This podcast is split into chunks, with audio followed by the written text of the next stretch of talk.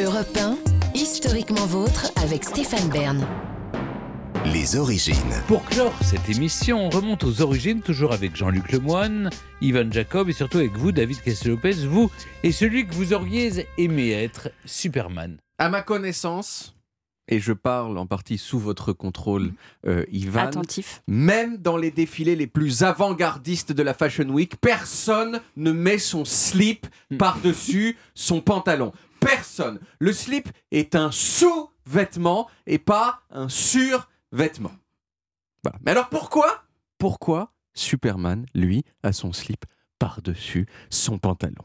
Eh bien, vous le saurez à la fin de cette chronique. Il n'empêche, il n'empêche, Superman, il a beau avoir son slip par-dessus son pantalon, il est quand même sexy. Et non seulement il est sexy, mais il est extrêmement compétent. Il sait voler dans les airs, il sait soulever des choses très très lourdes, et à Skip, il maîtrise même la suite Office avec les raccourcis clavier qui vont bien. Superman sexy, Superman compétent, mais également Superman vertueux. Superman n'a pas de faille morale. Superman combat contre les méchants. Il défend les personnes sans défense. On pourrait éventuellement lui reprocher de ne pas être assez déconstruit. Mais bon, il est né en 1933, donc c'est un petit peu dur quand même de lui en vouloir, euh, de lui reprocher son manque de déconstruction. Alors qui a imaginé ce monsieur si parfait et si séduisant? Eh bien, ce sont deux Américains, deux jeunes Américains, fils d'émigrés juifs qui s'appelaient Jerry Siegel et Joe Schuster. Le premier était scénariste, le second dessinateur. Et Jerry et Joe, euh, c'était vraiment le contraire de Superman. C'était des petits gars sans charisme, pas sexy, un peu nerd que les filles ne regardaient jamais. Et un jour, Jerry, il s'est dit en gros, attends, et si en fait je pouvais faire moi-même des trucs de malade? Si j'arrivais à sauter d'immeuble en immeuble, si j'arrivais à soulever des voitures euh, euh, comme on soulève des chaises, peut-être que les filles me remarqueraient? Et du coup, si je créais un personnage qui faisait ça, et ce personnage l'appellerait Superman, et il aurait deux identités. Dans l'une de ces identités, il serait doux et docile comme moi, et il porterait aussi des lunettes comme moi. Et la fille dont il est amoureux, elle le verrait comme une sorte de ver de terre dégueulasse. Mais en revanche, elle serait super amoureuse de lui dans la version Superman, sans savoir que c'était un seul et même homme. Voici ce que Jerry se disait. Et il se trouve que son ami Joe, euh, lui aussi, c'était un gros nerd. Donc, Superman, au départ, c'est le fantasme de deux jeunes puceaux. Mais ça a été un fantasme qui a pris sa forme définitive que très progressivement. Parce que dans sa première version de 1933, Superman, c'était un méchant. Un méchant en plus chauve. Vous imaginez Superman Ah. Alors, qu'est-ce qui se passe C'est très angoissant. voilà. Et il se servait de ses super pouvoirs, Superman, pour faire non pas le bien, mais le mal. Et ce n'est que cinq ans plus tard, en 1938, qu'il a pris la forme qu'on lui connaît aujourd'hui. Alors il faut noter qu'au début, euh, ces super pouvoirs à Superman, ils étaient quand même moins super euh, qu'ils ne le sont euh, maintenant. Euh, et, et notamment, il ne savait pas voler. Voilà. Donc Superman qui se va voler, c'est pas vraiment Superman. Il se contentait donc de sauter euh, d'immeuble en en immeuble, ce qui est quand même euh, vachement moins classe. C'était, si vous voulez, une sorte euh, de Tarzan du bitume. Euh, et euh, évidemment, contrairement à Tarzan et parce qu'il était sur le bitume, il n'y avait pas ces lianes Non. qui permettent à Tarzan de se déplacer de façon très euh, majestueuse. Donc Tarzan, pardon, Superman, pas top. Mais à partir des années 40, Superman, il a été adapté en dessin animé.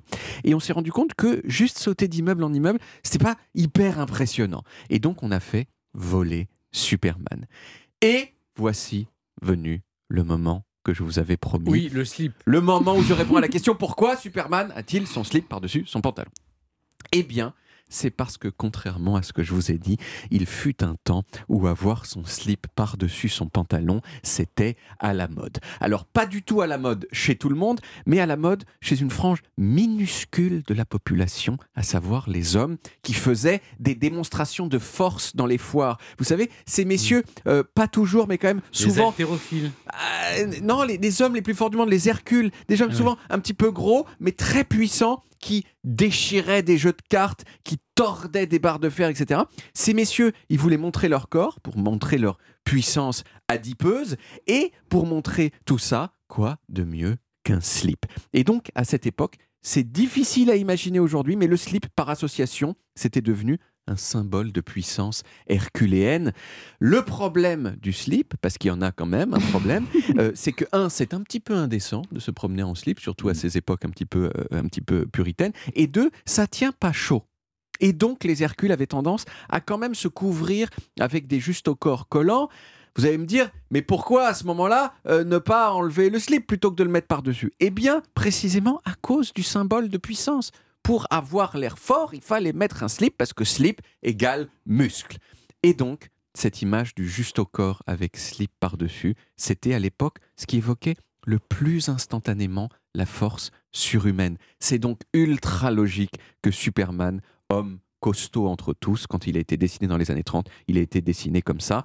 C'est d'ailleurs aussi le cas de Batman.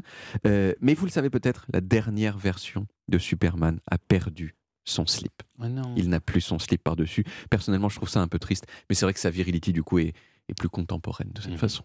Vous validez ce look, euh, Ivan? Moi, je l'aime bien, mais, mais ce qui m'intéresse, c'est qu'aujourd'hui, dans la déconstruction du masculin, on enlève les slips. Et sur les podiums, il y a plein d'hommes dans les défilés qui n'ont plus de slip Ils Et- ont et- quoi?